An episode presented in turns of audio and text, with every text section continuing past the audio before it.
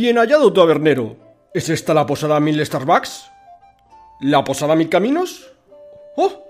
No había oído nunca hablar de semejante lugar. Ay, en fin. ¿Sirven juegos con sistemas postmodernos ludonarrativos para hipsters como yo? ¿Cómo que sirven de todo? En fin, qué desastre. No obstante, aceptaré su invitación y me quedará a ver de qué hablan en la mesa del fondo sobre ese Powered by the Apocalypse.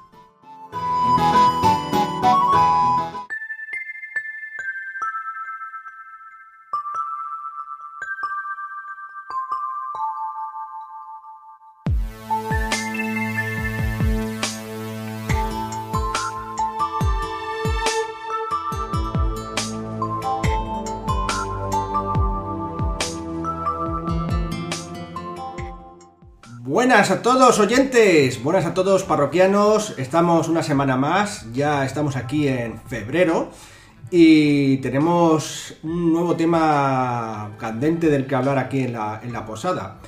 Antes de nada os voy a presentar aquí a los parroquianos que, no- que me acompañan, yo soy Pablo, pero aquí a mi lado tengo a José, Hola, buenas tardes. a Claudia Buenas tardes. y a Miguel. Muy buenas. Que además Miguel va a ser nuestro mm, profesor gamer hoy, eh, para Mucho me estáis pidiendo. para contarnos un poco sobre el tema de hoy, que va a ser sobre Power by the Apocalypse.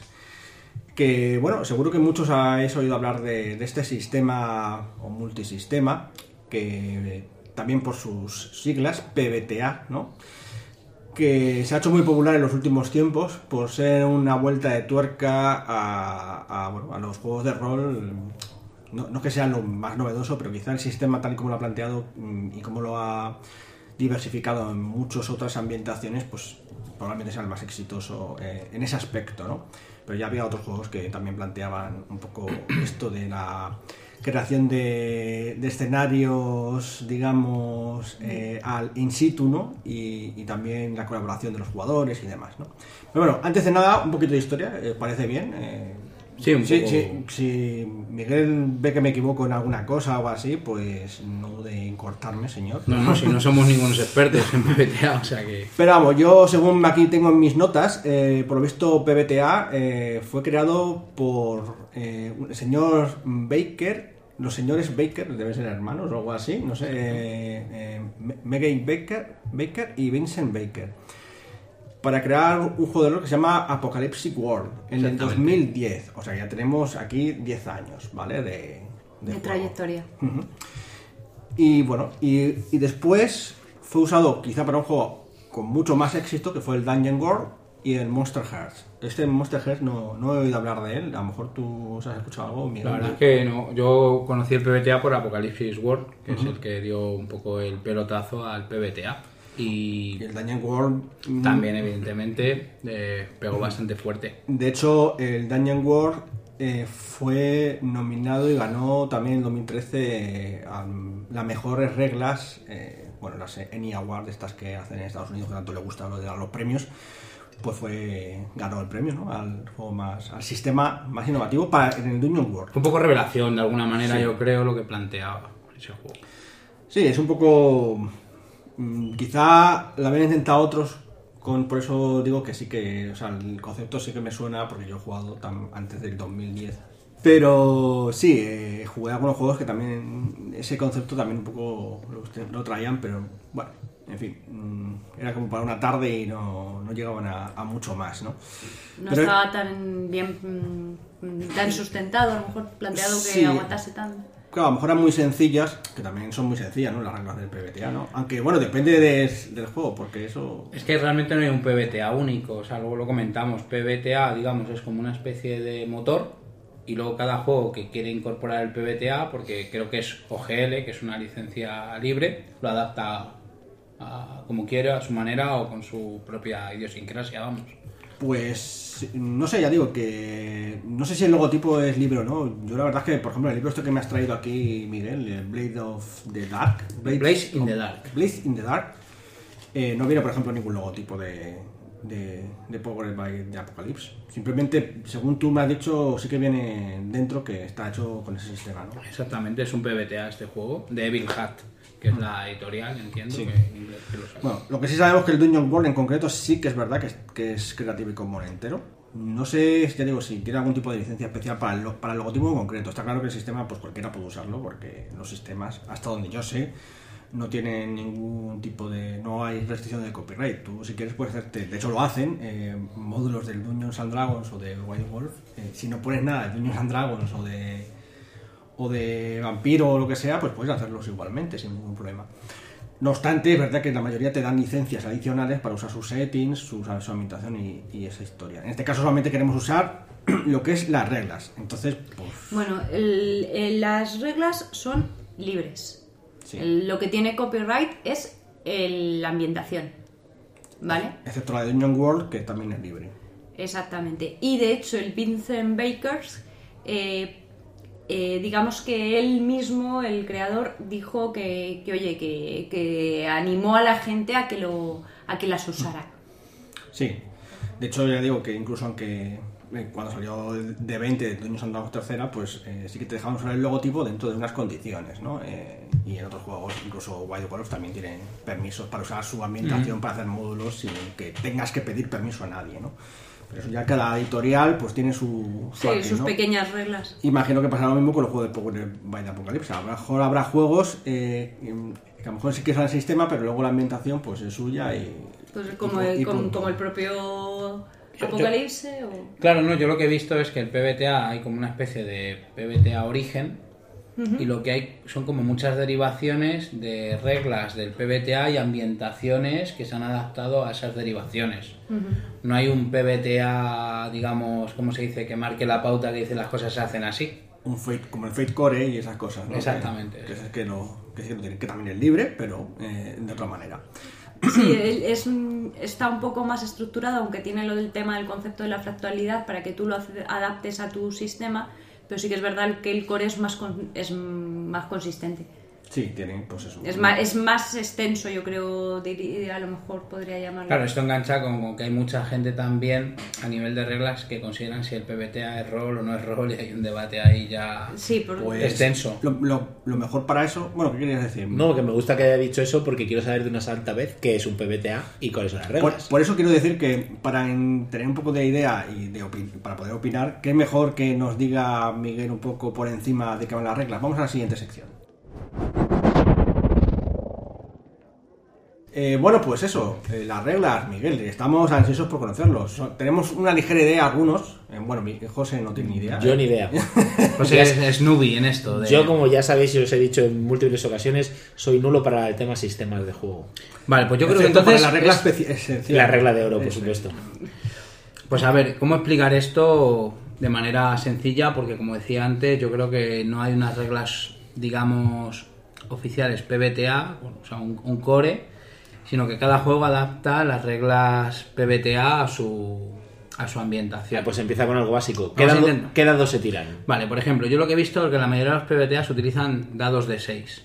Dados de 6, pero nada impide que se puedan utilizar dados de 10, por ejemplo. ¿Vale? Dados de 6 normales, nada Del de esta parchís. mierda con sus cruces y sus rayas. ¿no? Del parchís. Ni de estos dados guays que le gusta tanto a Sergio. Sí, los dados esto que saca Fantasy Flight, no, no hace falta. Dados Vale. normales, convencionales. No. Entonces, ¿cuál es la idea un poco, digamos, la filosofía de un PBTA? Todo surge para que la historia se pueda desarrollar sin que nadie la prepare de antemano. La historia va fluyendo eh, según va sucediendo la, la aventura. Vale, entonces vamos a, a separar dos cosas. Por un lado están las tiradas, que pueden ser con dados de 6 o dados de 10. ¿Vale? Normalmente suelen ser dos. Y por otro lado está una cosa que es el denominador común en los PBTA que se lo llaman los movimientos. Vale, que es un movimiento. Y aquí es donde viene un poco la- el cambio de paradigma o de filosofía de- del rol. En PBTA, otros juegos, Con otros juegos. Aquí vamos a presuponer que el PBTA es un juego narrativo. Entonces el jugador describe algo que su personaje hace y lo describe de manera narrativa lo más, digamos... Visual decir, posible.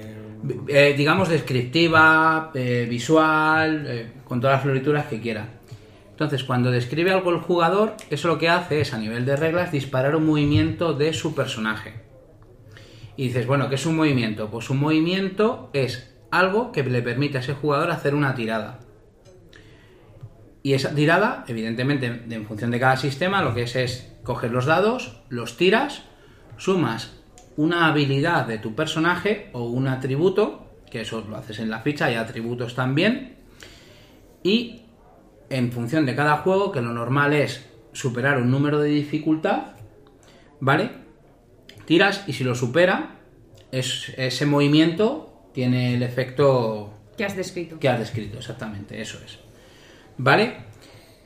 Normalmente los PBTAs, que es una cosa que a mí me gusta, y no soy ningún experto en ello, y bueno, esto podríamos darle vueltas, es que normalmente te va a salir, o te va a salir con una consecuencia, o no te va a salir. Y eso es un poquito quizá a lo mejor tipo Fate, a lo mejor que yo creo que ha cogido un poco de aquí y de allá, y eso a mí me gusta. ¿Por qué? Porque normalmente dices, bueno, lo voy a intentar, me va a salir bien, y el jugador sigue describiendo. Pero si hay algo negativo, muchos PBTAs permiten al director de juego describir aquello negativo que ha ocurrido, esa consecuencia, o bien disparar un movimiento de los que tiene el director de, juego, que pueda ser o hacer daño, o meterle un aprieto al jugador, etcétera, etcétera. ¿Vale?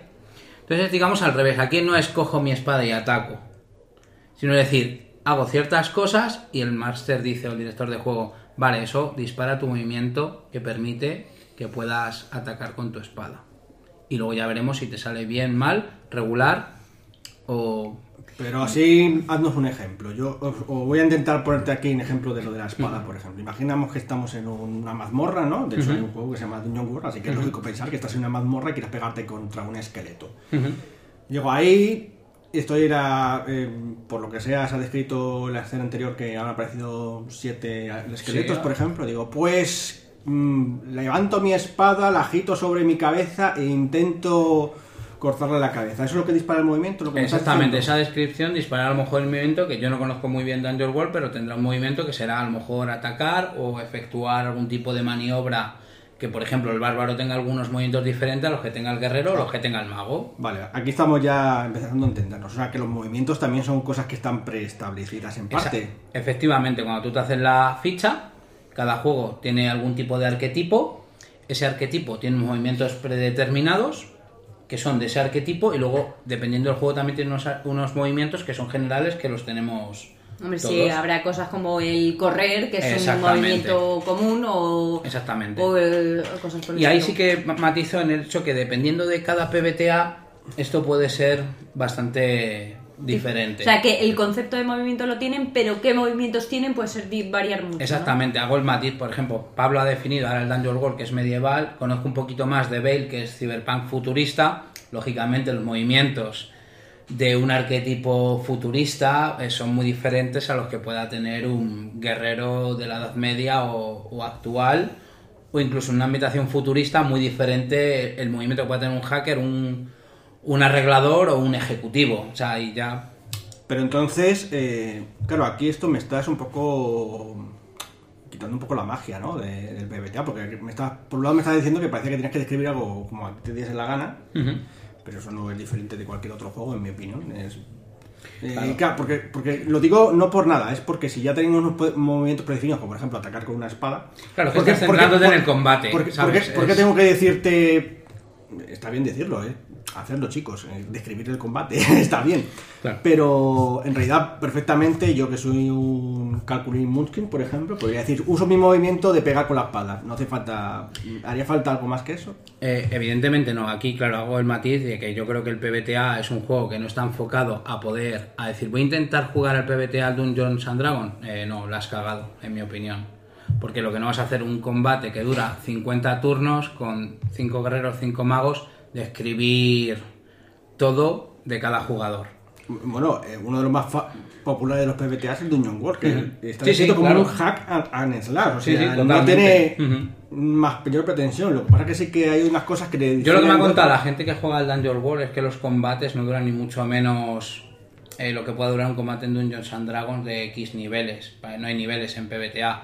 Sí que se resuelven y dejan mucho de lado de lo- cómo describe ese jugador su movimiento y si el máster o el propio jugador están de acuerdo en que ese movimiento, joder, encaja muy bien con lo que ha descrito, consigue ese efecto y a lo mejor le corta la cabeza al esqueleto y no tiene que hacer mucho más. Sí, que, el- que el- digamos que La narración un poco la que... a, a ver si, a ver si te he entendido. En tu en Dungeons and Dragons normal, ¿vale? Eh, eh, tienes, tienes un esqueleto que tiene puntos de- 20 puntos de vida. Vas a tirar los dados y vas a sacarle X puntos de vida y te lo vas a acabar cuando se te acaben los 20 puntos de vida. Exacto. En el PBTA, como he descrito, mira, es que me he tirado por debajo, he bailado, no sé qué, he hecho con la espada un triple movimiento rotatorio y he cogido tres de golpe, te puede decir el, el máster. Vale, tira y si te ha salido, te has cargado de golpe tres esqueletos sin importarte los puntos de vida que tenían. Podría ser, exactamente. Vale. De todos modos, por cierto, eh, bueno, antes de seguir, ¿alguna duda sobre esto, José? Sobre este sistema, sí, porque de momento no hay. Es muy genérico ahora, tampoco hemos entrado a describir esto. Sí, no sí, puede sí. ser un, una, un, ¿cómo se dice? Un- una clase magistral de BBTA. Más que nada menos. porque cada juego es diferente, como tú has dicho. Yo ahora mismo tengo un lío en, en que me da la sensación de que el PBTA es como una mezcla entre eh, la narración del séptimo mar, como muy narrativo para ver con qué situación te encuentras, como un dungeon de ataco y tiro mirado, y como el videojuego clásico este de, de los años 80 de los piratas, de que llegabas a una sala y decías usar llave. Las- eran las El aventuras Monkey- el Monkey Island. Island. eran aventuras conversacionales. o- Sí, Sí. eso Digamos es. que tú estás viendo que los movimientos son como, son que como- los verbos, ¿no? Eso es como los verbos y los sujetos. Me estáis volviendo loco. ver- sistema, el sistema Scum, por favor. Un poco, o sea, porque. Y es. Creo que nos hemos ido al PBTA al lado del combate, que creo que al PBTA lo que menos le importa es el combate. No, lo que pasa es que muchas veces es lo más fácil de... De comparar con de este comparar. juegos. caso, eh, vale, podemos compararlo y creo que no resiste la comparación. en- más porque el PBTA creo que está orientado, y es un poco lo que comentaba por al principio, a que no exista una aventura definida previa, sino que se hace de manera colaborativa. Vale, antes de pasar a eso, porque eso quiero hablar, está claro que, porque claro, el sigue diciendo eso de la aventura previa, que es otra historia, que- pero más allá de quizá, bueno, es también parte de las reglas. Pero quería preguntarte antes de pasar a lo siguiente, respecto de los puntos de vida y eso, ¿hay eh, reservas de puntos de cosas? Eh, Depende de cada juego. Por ejemplo, en el Blaze in the Dark hay una reserva de, de, digamos, de, de puntos de vida, pero no al uso de puntos de vida, lo llaman estrés, me parece, y en función de lo que hagas puedes recuperar estrés para evitar gastar un punto de vida, y son cosas narrativas que hace tu personaje para evitar ser herido. Llámalo como quieras, pero al final son puntos de vida. Cuando se te acaba, tu personaje muere, Evidentemente. se queda Claro. muñeco en el suelo, Sí, sí. pues puntos de vida. Sí, pero, Lo como pero lo que pasa es que yo lo que estoy viendo es que ese gasto de puntos de vida puede ser variable.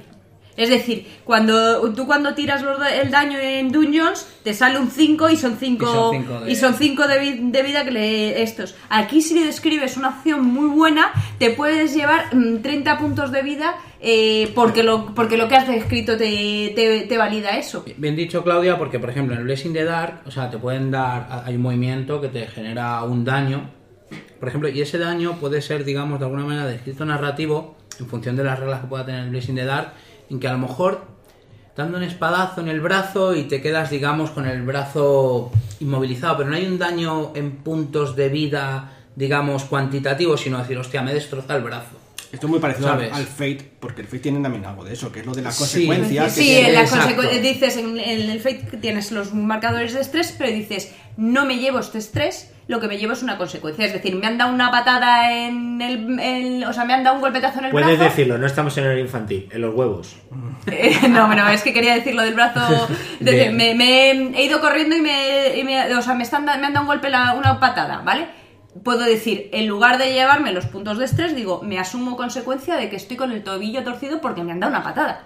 Y entonces estoy con el tobillo torcido y todas tus acciones, por ejemplo, correr, te va a costar más porque tienes el tobillo to- torcido. De hecho, podría disponer algún movimiento, el hecho de ir cojo corriendo, que sea algún tipo de traba que el director de juego pueda explotar o... Es parecido usar. al hombre lobo cuando tienes heridas de guerra, por ejemplo. Sí, pero quiero decir, entonces todos los movimientos que yo voy a describir en un combate van a ser letales. Es decir, cojo un cuchillo y te describo la acción tan detallada que al final el cuchillo se introduce por la oreja de mi enemigo, el enemigo muere de un golpe. Te- No, tengo, no le voy a decir, no, es que le corto en un brazo para que suelte el No, pero tenedor. ahí- No, no, ahí- no, ahí está le- el Se lo factor. meto por la oreja para que se Ahí muera. está el factor también de los dados y de la dificultad. Escucha, claro. eh, yo creo que aquí eso que- sí que depende de la ambientación. Porque a lo mejor eso que tú dices mm, puede ser há- hábil en juegos como pensando a lo mejor en Blaze of the eh, Blaze, podría ser que, ¿para qué quieres? A lo mejor, a lo mejor una circunstancia lo de clavarle y matarle de un hachazo puede ser, pero a lo mejor en el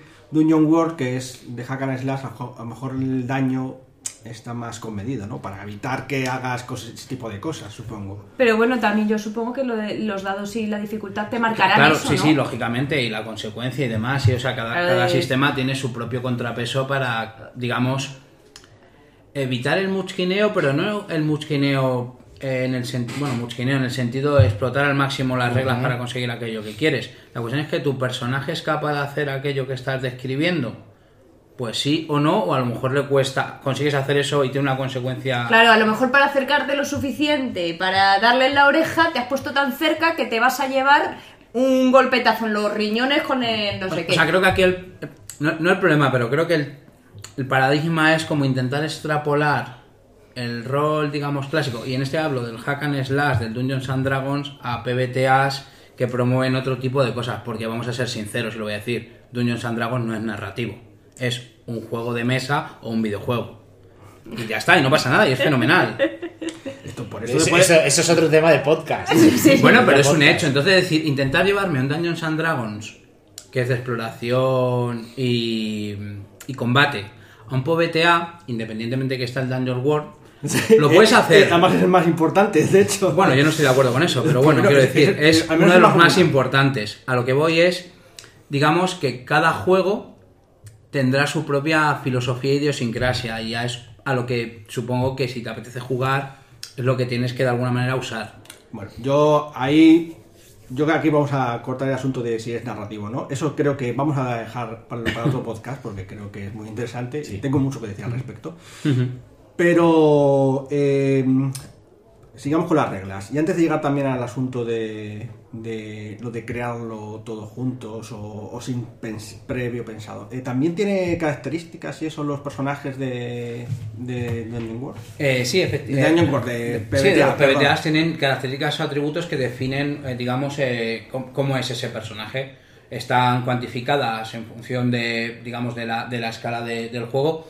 No hablo de ninguno en concreto porque cada juego es diferente, pero sí tiene, Tiene escalas, ¿no? tiene, Para- tiene una escala y cada jugador, cada arquetipo tiene definidos una serie de atributos o habilidades Pero- que se suman a la tirada. No tiene un número fijo, en plan, tengo 6. Como el- Por ejemplo, conozco un poquito más de Bale, te dan una- una- un número de puntos, no recuerdo cuántos, si son 7 8 y los repartes entre atributos. Oscilan entre menos 2 y más 2. ¿Y hay habilidades también? Sí, eh, las habilidades normalmente suelen ser los movimientos que tiene esa plantilla de ese... Va, las habilidades en los movimientos, ¿no? Digamos, exactamente. ¿También está en escala o simplemente la tienes o no la tienes? Eh, Exactamente, la tienes o no la tienes y te permite, por ejemplo, los movimientos de un hacker serán diferentes a los de un arreglador, por ejemplo, en ese sentido. Vale. O como lo decía Claudia, hay movimientos que son generales. Sí, hay- Digamos, es la especialización, el movimiento de, Vale, ese, vale. De ese personaje. Sí, yo creo más o menos me ha quedado claro. Un poco como habilidades, em, yo que sé, poderes, en caso de que sea de cosas de Sí. fantasía, hay cosas de ese estilo. Y al ¿no? final lo que haces es, cuando se dispara un movimiento en el juego, tiras los dados, le sumas tu atributo o habilidad contra una dificultad y lo que hemos dicho, te sale, no te sale o te sale con alguna consecuencia. Vamos a hacer, digamos, ese resumen general. Y ya por último, lo prometo, eh, pregunto, ¿hay también algún sistema rollo, no, no sé llamarlo heroico, pero más bien como de voluntad, como hay en otros juegos como voluntad, confianza, puntos del destino, Sí. puntos de héroe o algo así? ¿Hay Sí, cosa así también? cada PBTA lo codifica de una determinada manera, pero puedes, puede- existen esos puntos, digamos, de, de destino, de, de voluntad también, que hacen que la cosa te, te salga de manera, digamos, heroica. Sí, eh, por ejemplo, en el Blazing the Dark la tira de fortuna, por ejemplo. Fortuna, ¿no? permite, sí. Vale, bien, o sea que sí que existe Sí, también ese concepto. cada juego lo codifica de manera diferente. Vale, bueno, pues ahora ya vamos por fin a eso que hemos estado hablando. ¿Qué, qué es lo que. ¿Qué es eso? ¿Qué es el concepto este de, de crear el juego o la aventura a medida que, la juegas? ¿Cómo, ¿Cómo lo lleva PBTA? O al menos en qué juego, claro. Esa es la, gran filosofía de, esto.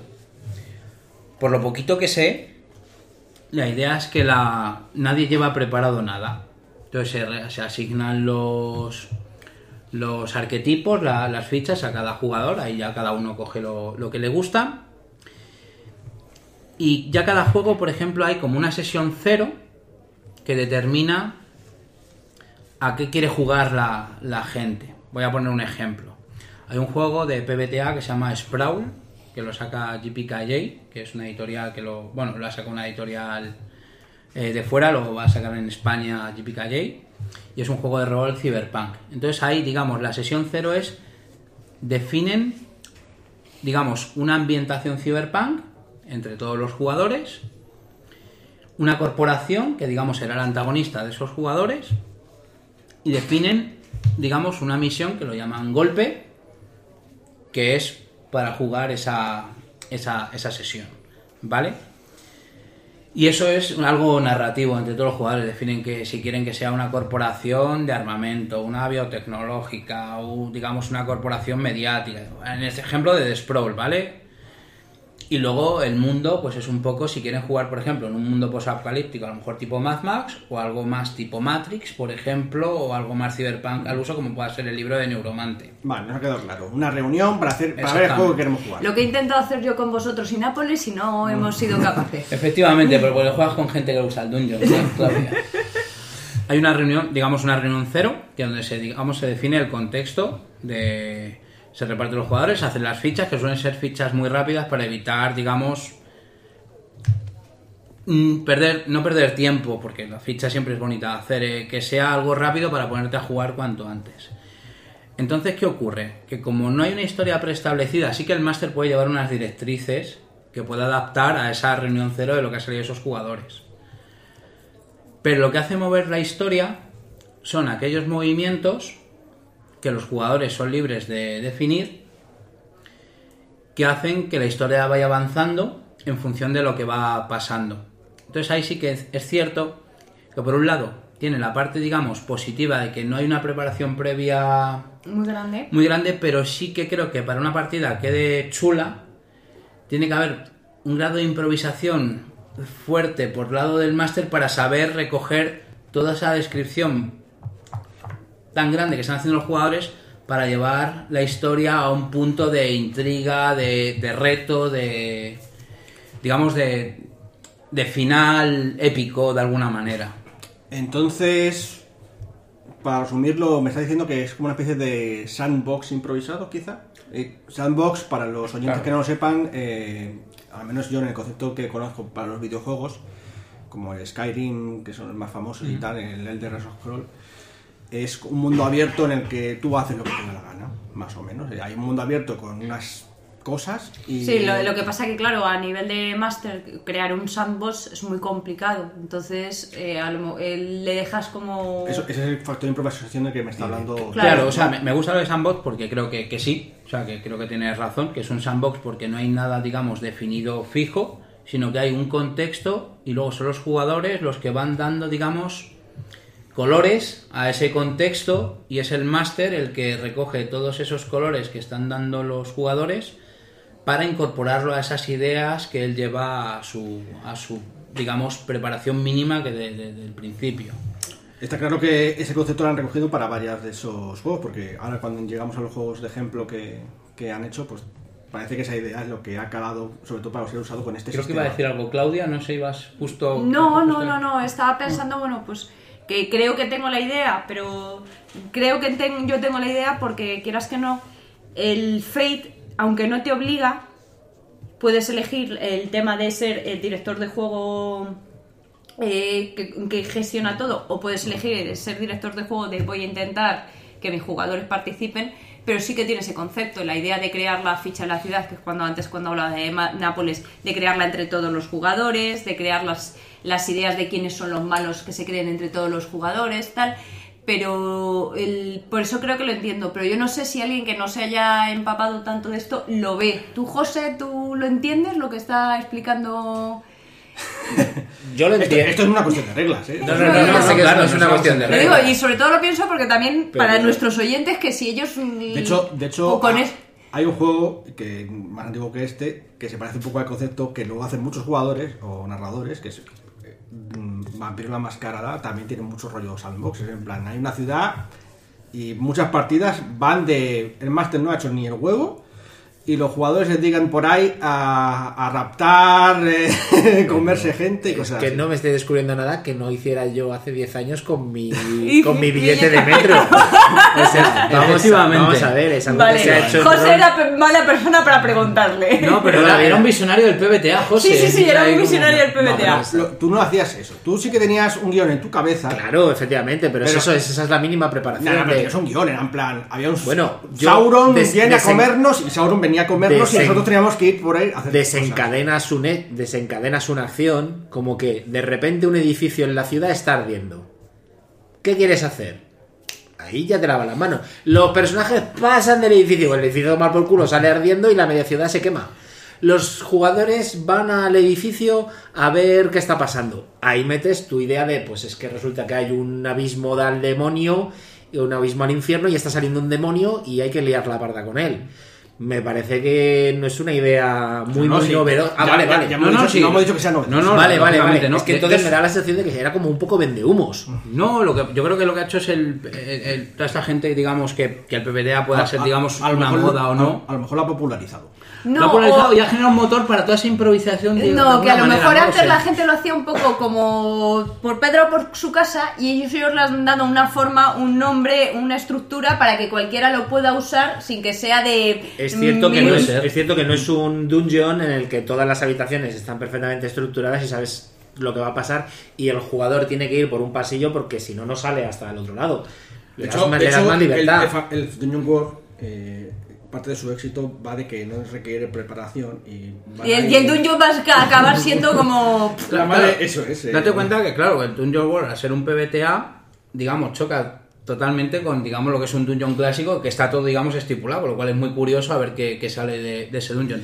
Otra cosa que tienen los PBTA, que yo creo que, que sí que es chulo, por ejemplo, son las relaciones entre los jugadores o PNJ. Yo, al tener la libertad de escribir algo, puedo generar un PNJ que se acabe convirtiendo en un enemigo mío, un aliado, o una puñeta para otro jugador. Y eso, el máster, si en ese momento que lo va generando los jugadores, lo va apuntando y luego lo usa en futuras sesiones, Sí, he visto en el Blades in the Dark, este que estaba echando una ojeada, he visto que en el resumen de la creación del personaje, en un momento dado te dice, elige a tu mejor amigo, o tu amigo íntimo y a tu enemigo. Ese es el rollo. Pero bueno, eso tampoco está novedoso. Sí que No, está- No, no, sí, yo supongo que el PBT no es una cosa novedosa, No, ni mucho no, menos. lo, lo que da un poco la impresión es eso, de que ha recogido distintas cosas de distintos sitios y les ha dado una forma mm, conjunta y mm, no muy estructurada porque es muy adaptable, pero que le ha dado como una especie de directrices para usarlo. Yo creo que ha repartido, digamos, el peso de una narración de manera conjunta y que no esté preparada. Y, como una- y para que no sea, digamos, caótica, lo que dices tú, a lo mejor ha, dado una serie de pautas mínimas para que pueda, digamos, fluir. Estaba viendo ahora en el libro de Blessing de Dark otra cosa que tienen los PBTA que son los relojes. Que son como unos, digamos, es una cosa que tienen los PBTAs que yo creo que sí está chulo, bien usado, que es, digamos, hay una, digamos, esa reunión cero, hay una misión que hacer, entonces el máster, el director de juego, determina, un, digamos, unidades temporales que lo que hacen es, digamos, medir el paso del tiempo mientras los jugadores Hacen- consigan su objetivo. En función de las tiradas que vayan sacando, imagínate, estás buscando información, te sale muy mal, a lo mejor lo que haces es eh, tachar una unidad temporal de ese reloj y hacen que la situación se vaya complicando más.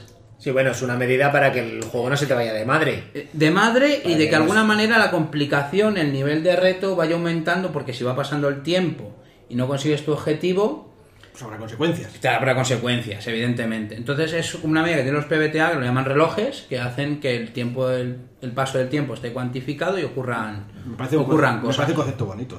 Pues, ¿qué os parece si vamos a hablar un poco de algunos ejemplos de algunos juegos para entrar en contexto? Pues vamos a hablar ahora de algunos de estos juegos que tanto éxito le han dado a este sistema y tan popular se ha hecho con el tiempo, el PBTA o Power by the Apocalypse. Le podrían ponerle un nombre en castellano, leches. Propulsado por el apocalipsis, no sé. El caso, eh, mm, vamos a decir por encima primero el primero de todos, que es el Apocalypse World, que mm, es- puedes contarnos algo. Pues conozco cero y nada de ese juego. Yo no creo que sea el más indicado para opinar, pues no lo he jugado y tampoco he mirado mucho. Pues, O sea que- mm, parece pero es el precursor de todo, Es el primero de todos, ¿no? Vale, pues eres uno de ellos, ni idea de qué va, pero Pero lo poco que puedas leer ahí, ¿no? Es, es que pone que hay una especie de, mm, de tormenta psíquica, no sé qué leches, que ha creado ahí todos esos misterios y tal. Bueno, una cosa muy rara. Vale, bueno. Como pueden darse cuenta los oyentes, todos esos podcasts son muy PBTA. Porque como veis, no tenemos nada preparado nunca. O sea, ¿qué es esto? Es un meta podcast Es un PBTA. metapodcast PBTA. Yo se lo había pedido a Miguel que se preparase y ha dicho, no, no me apetece. Y ya- He venido, he venido muy PBTA hoy. Bueno, Claro, ha venido él eh, metiéndose en, Sí, en personaje. en personaje, claro, efectivamente. bueno, luego el Dungeon World, el segundo y más exitoso a pesar de lo que le gustaría a Miguel. Yo me- creo que no, me gustaría jugarlo, de, De- hecho. definido como un juego hack and slash, o sea, de, Clásico, clásico. de, de patada en la puerta y reventar cráneos, literalmente. Nada a la americana. Toma narratividad de los cojones. Yo creo que, que ahí eh, es un tema de, de, va- de vaguería del narrador. Que en lugar de prepararse el dungeon dice, vamos a ver qué bueno, sale. a, a mí me parece que en, en parte podría ser este incluso más complicado que el dungeon, porque eh, no, no por la preparación del narrador, sino porque aquí te hablan de que tienes que preparar, hacerte tú la ambientación. En plan, hay, hay dragones, hay magia en tu mundo, cosas así. Seguramente el PBTA que tenga Dungeon World recoja bien esas cosas de un mundo fantástico. Tendrá su sistema de magia, PBTA, su sistema de combate, porque el juego va de eso realmente. Bueno, el caso, de hecho, mira, ya una vez convencido me lo voy a pillar solamente pues, para eso, para ver cómo es. Pues nada, partida entonces, cuando Pablo lo decida. Eh, luego, cuéntanos tú alguno más, ahora yo contaré otros. Pues mira, aquí lo tengo delante, el Blessing the Dark, que digamos es fantasía oscura, eh, ambientada en la ciudad de Oxford, que es digamos una especie de ciudad victoriana con, digamos, una especie de entidades oscuras. Y realmente el juego va de bandas, o sea, te haces una banda de, de ladrones asesinos a la peor calaña. Y digamos que el juego va de bandas que intentan medrar en la ciudad de Oxford, eh, pugnando entre ellas, engañándose entre ellas, luchando contra el poder establecido. Pues, eh, no sé, series similares a lo mejor, y no. Para que os una idea, eh, Blinders, eh, Son of Anarchy, o sea, digamos, bandas que intentan vivir al margen de la ley, eh, luchando por sus propios intereses, comerciando, traficando, matando. ¿Pero es mm, futurista o.? No, no, es, es, digamos, un poco, digamos, voy a decir steampunk, pero sin ser steampunk. Hay armas de fuego, hay espadas. hay- pero vamos, es una ambientación propia eh, que no he visto yo en otro juego, que seguro que lo hay. Vamos, de fantasía oscura. Vale. Eh, bueno, pues ahora voy a decir yo otro. Eh, pues vamos a ir a uno que sí que me conozco: el Cult. El cult, muy bueno, muy bueno. bueno, no me conozco el sistema de. Obviamente, el nuevo sistema, pero Cult Divinity Lost que va a salir este año por. A eso jugaremos antes que Android World, supongo, ¿no? No te prometo nada. Eh,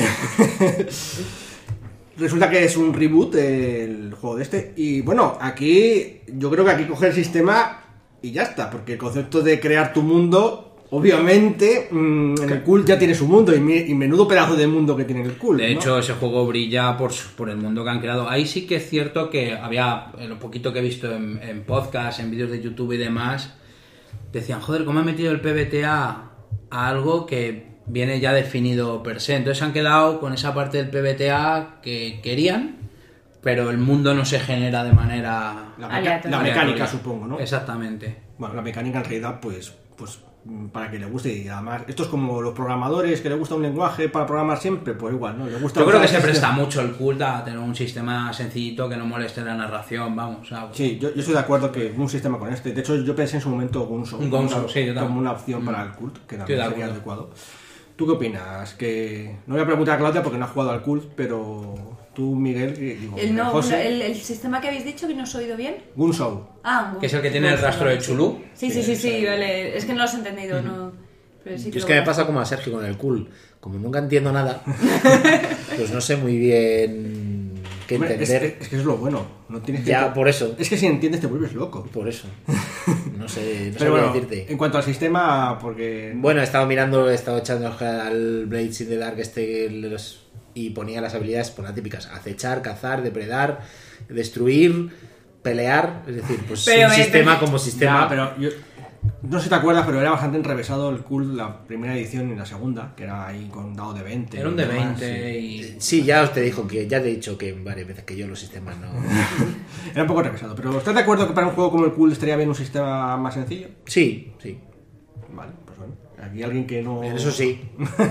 Muy bien. En el sentido sencillo no quiere decir que no sea complejo, sino que a lo mejor no moleste de cara a lo mejor a lo que es el peso importante del juego, que es la Sí, narración, el que no pierdas más tiempo en ver las normas Es que decir, pega un tiro y te tiras tres horas para pegar un tiro, un combate te dura media hora y dices, uff, es poco rollo.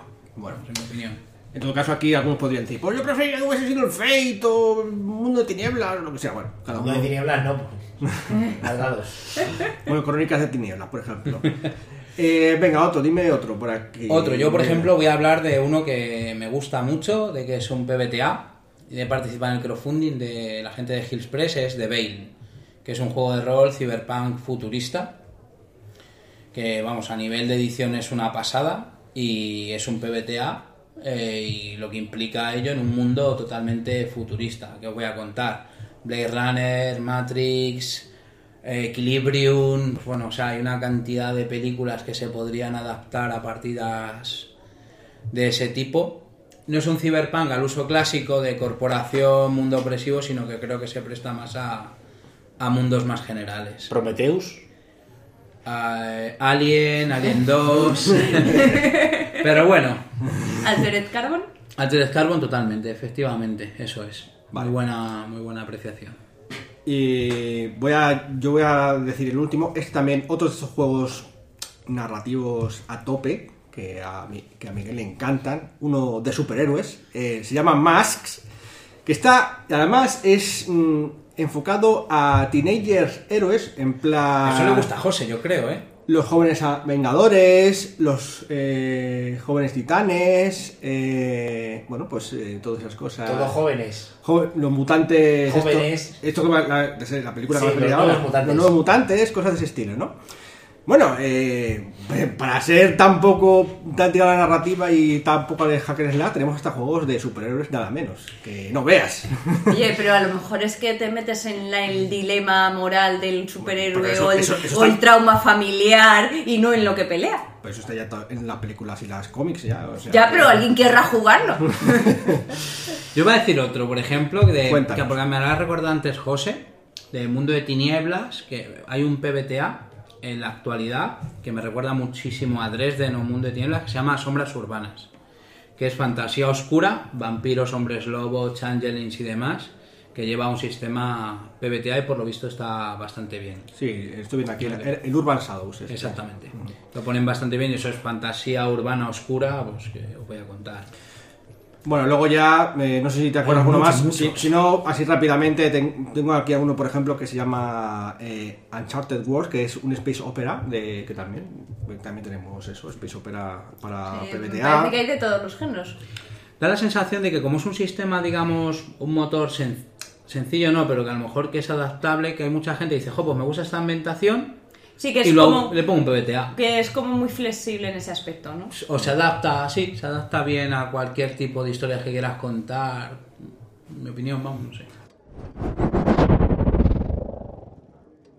Eh, creo que más o menos ha ido quedando claro, o al menos ha quedado un poco más visual, eh, qué es esto del PBTA, el Power Byte de Apocalipse. Y ahora me gustaría que cada uno de, de nosotros eh, expresase los pros y contras que ve de este sistema así, sin, en algunos casos sin haberlo jugado, como es el mío, y en otro caso como el de Miguel, que sí que lo ha jugado y tendrá una idea un poco más clara al respecto. Cuéntanos, empieza tú, Miguel. ¿Qué, qué le ves bien y mal al PBT? Sí, es como todo, ¿no? Que no tiene una parte buena o una mala, tiene cosas buenas y cosas malas.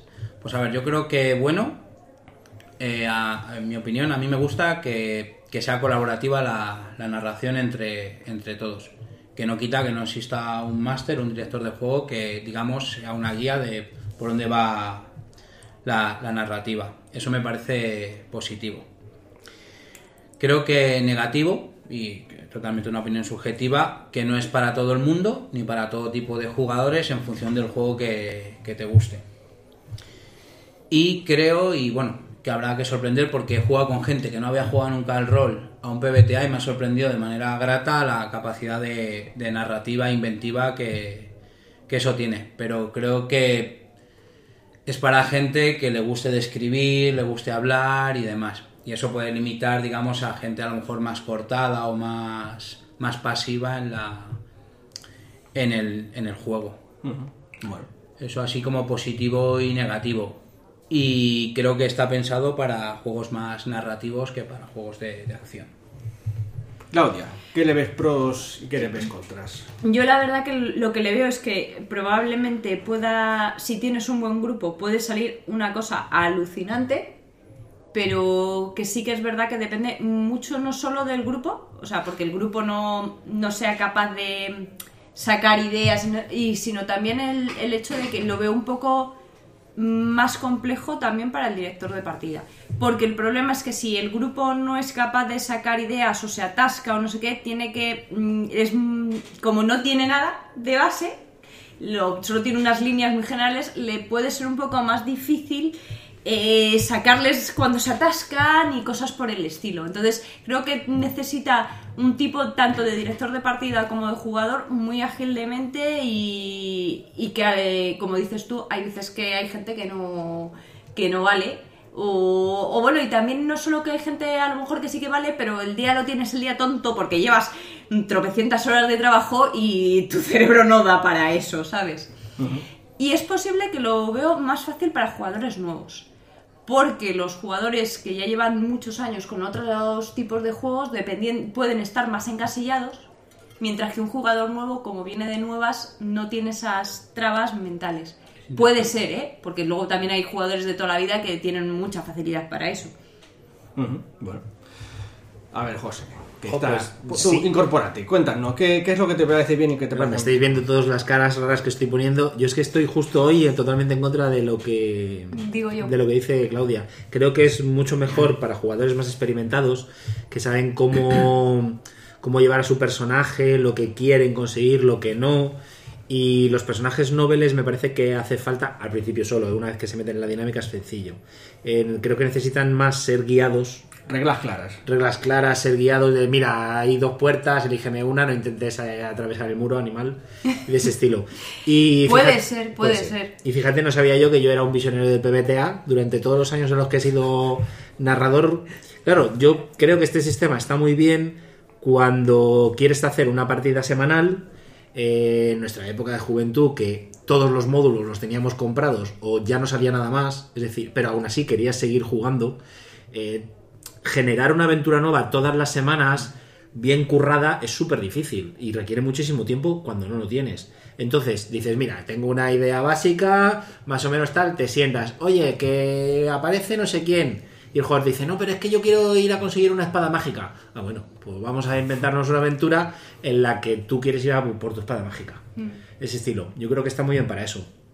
Y la- el motor en sí, pues le da igual el que pongas. Como si pones el de 20, como si pones este de PBTA, como si pones cualquier otro. La verdad es que. Bueno, pues ahora voy yo a poner la guinda sobre el pastel. Pues mm, bien y mal. Eh, me gusta así un poco el lo que es la regla así conceptual, está bien sencillo, ¿no? Es un poco incluso más trabajado que un show, ¿no? Aunque es diferente, ¿no? En cierto sentido. Pero sí, las reglas en general, pues no me parecen mal para juegos, como dice Miguel, eh, pues más bien narrativos. De hecho, me sigue sorprendiendo, supongo que tendrá un montón de movimientos que harán más complejos el Dungeon World y sistemas rollo de superhéroes y cosas de ese estilo, ¿no? Pero bueno, en general eso sí que tendría que probarlo, no puedo determinar, pero me parece bien, aceptable, bien, en ese aspecto. Y lo de la creación del mundo, que es por lo que probablemente se ha hecho más popular esto, ahí... mm. Opino que yo sí que he jugado muchos juegos así que la gente hace un poco lo que le da la gana, entre comillas. incluyendo cosas como el vampiro, incluyendo cosas como lo que hablaba José, que José era un visionario, como decía, y hacía mucho eso. Y yo me acuerdo que, en fin, que luego aca- acababan pasando cosas muy, muy turbias en tus partidas cuando no te las preparabas adecuadamente. Como Por que, ejemplo, ahora mismo. por ejemplo, por ejemplo, eh, Henmar mm, acababa teniendo poderes que dices Relacionado con dioses. con dioses, Sí, por supuesto. Valya- Valar, Mayar y tal, porque claro, como el jugador había hecho tirado para allá, y me parece estupendo, si de, ese- de eso va el asunto, ¿no? Eso, eso por un lado. Y muchas más cosas de ese estilo. Hablamos de flipadas alucinantes, que un poco dan cuenta de ese asunto. Pero esto, esto, esto ocurre con todos los grupos, no, no- no es tu culpa, José, no te preocupes, ni de, ni de Alberto. Siempre hay jugadores que tienen más tendencia. No, pero no porque sea. Sí, puede tirar por superpoder o, o por hacerse un, un- un cabriolas mentales en plan, yo que sé, lo que sea.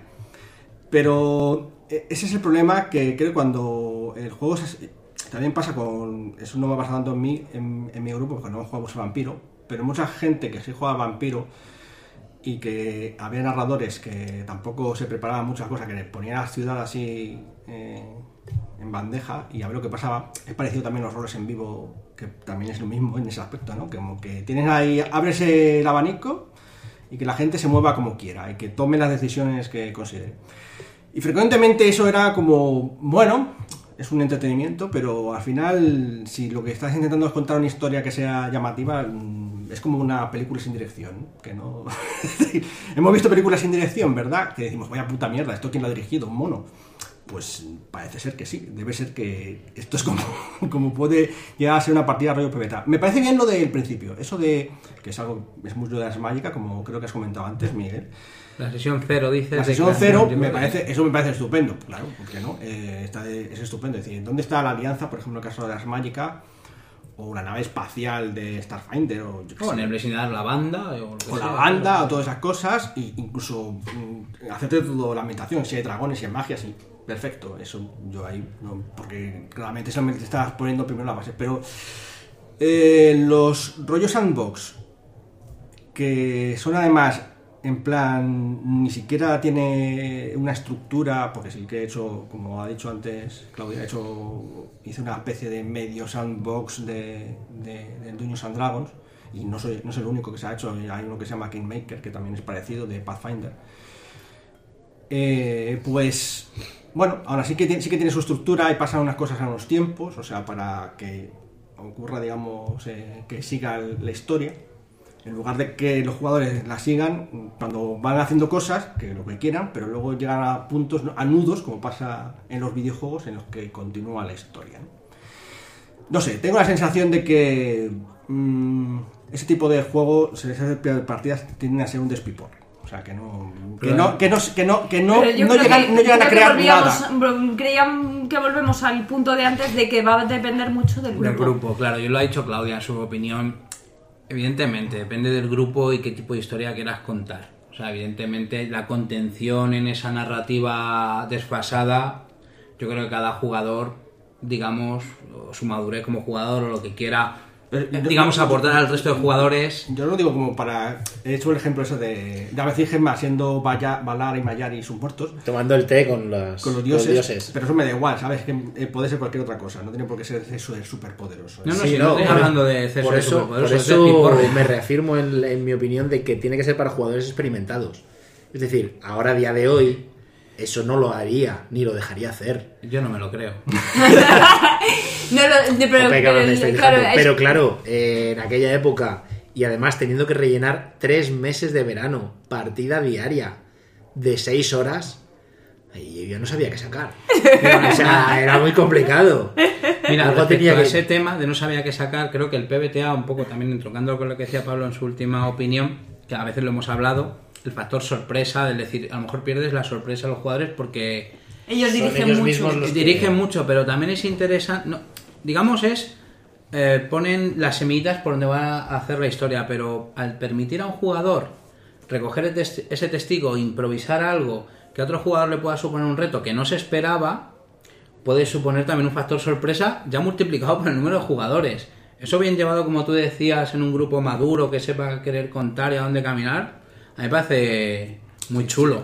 Eso lo que quiero decir no es que mm, corte que los jugadores tengan su iniciativa, claro que tienen- no solamente mm, es bueno, sino que es deseable que la tengan, ¿no? Lo que pasa es que yo creo que sí que me parece bien que sí que haya una estructura pe- personalmente, porque yo digo Claro, que yo, he visto claro, aquí y hay- dices lo de los grupos, pero yo he jugado en muchos grupos y es que en todos los que he jugado Siempre había un muskin. no, no, Muskin no. Es que se convertía eso en, en arte de Pablo Picasso. ¿sabes? Era surrealismo. Era como mezclar eh, eh, judías con chorizo, chocolate, todo Sí, ahí. porque cada uno y era como. Y al final. Pero ¿sabes? no deja de haber Pablo, en un PBTA. Sí, sí. o sea, es- Claro, no, también yo supongo que aquí también tendrá un poco que cuando hablamos de que el, ma- el director de partida en un PBTA tiene unas directrices en cómo de fuertes y cómo de mm, marcadas estén esas directrices y de cuánta manga ancha o porque a lo mejor que le dejen, ¿no? Todo esto, Miguel, lo dice Pablo para justificarse de que no nos deja hacernos enanos en el dungeon.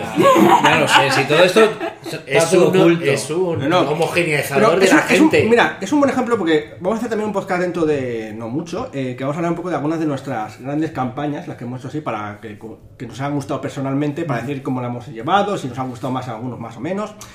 Y en esa campaña en concreto, eh, sí que les puse unas directrices, lo del enano también, pero voy a explicar por qué. Y es que, claro, yo quería plantear en esta historia, en la historia de, de este- esta narrativa de- del, para que tenían que enfrentarse al racismo, al concepto del racismo dentro del juego. Y, si, y tenían que todos ser, eh, digamos, partícipes de esa, de, esa, de esa sensación de ser perseguidos o de perseguir en función de su raza. Entonces, claro, yo necesitaba obligatoriamente, podría haber elegido que fueseis todos enanos, por ejemplo, en lugar de humanos, como hice, a, a- hice hacer, pero era por ese motivo en concreto, ¿no? Y bueno, yo, pues es verdad, hice que mi historia tuviese, girase en torno a los, a los humanos y los elfos, no a los enanos. Tenía explicación, José. Ahí vamos a respetarle esta vez. Aquí si se me ataca yo defiendo. Pero, no, pero está bien porque efectivamente yo estaba i- imponiendo, efectivamente, para que crease esa, esa, esa sensación, esa, esa, esa narrativa, esa, esa, Y eso entiendo que en el PBTA no se puede hacer.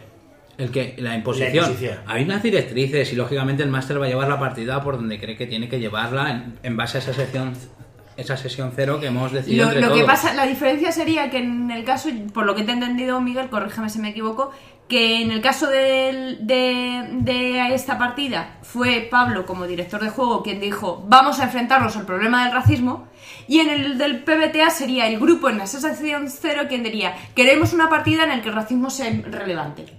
Me parece muy interesante lo que dice Claudia y sería a lo mejor el enfoque entre todos de cómo queremos enfocar ese racismo. Por ejemplo, el PBTA está muy bien, estoy pensando, por ejemplo, porque como es un poco abierto y puede generar un factor sorpresa, sería algo fantástico si quisieras traicionar a tu grupo de jugadores, por ejemplo. Hoy, que- hoy esto, esto ha sido una encerrona. Pero bueno, Y yo, por último, lo que, que- lo que, me ha- lo que has dicho tú por discutir, no debatir el, el tema de si tienen que ser grupos más nobles o más expertos. Yo lo que pasa que es verdad que a lo mejor un, un jugador más experto sabe mejor que, cómo jugar en ese sandbox o le va a dar más color, quizás. o le va a dar más color, pero también es verdad que hay muchas veces que hay jugadores que llevan tantos años jugando a lo mismo y con los mismos mecanismos que les intenta sacar de ahí y les cuesta mucho. Y lo hemos visto nosotros en este grupo cuando intentamos jugar al Fate que no terminamos de arrancar. Yo me estoy animando con el Fate. Lo he probado y no me está disgustando por ahora, ¿eh? Bueno, vamos ¿Qué de debate, Pablo? Estoy viendo que se está desmadrando. Se parece un en toda regla. Está abriendo la granada. Bueno, pues nada, yo a ver si me pillo algún PBT al Dungeon World solamente para fastidiar un poco a, a Miguel. y Yo a- jugaré encantado, lo Para sabes. que vea Hack and Yo mientras puedo hacerme un enano, No, no puede- no puedo permitírtelo, así que. Se lo pillará, pero sabe que le llega pronto el cult. sí. bueno, eh, el caso es que espero que os haya quedado un poquito más claro esto del PBTA y que queda así un poco la un poco estos conceptos también narrativos que creo que dan para otros podcasts, ¿no? Porque ya nos Sobre todo un cada juego, si jugamos a algo, a ver si podemos hacer alguna cosa más concreta y dar la opinión ya. Sí, más, más acertada, ¿no? Sobre todo un juego en concreto. Más sabia, mejor dicho. Bueno, pues señores, eh, señoritas, eh, nos vemos en el próximo podcast aquí en La Posada de Mil Caminos. Hasta luego. Hasta luego. Adiós, muchas gracias.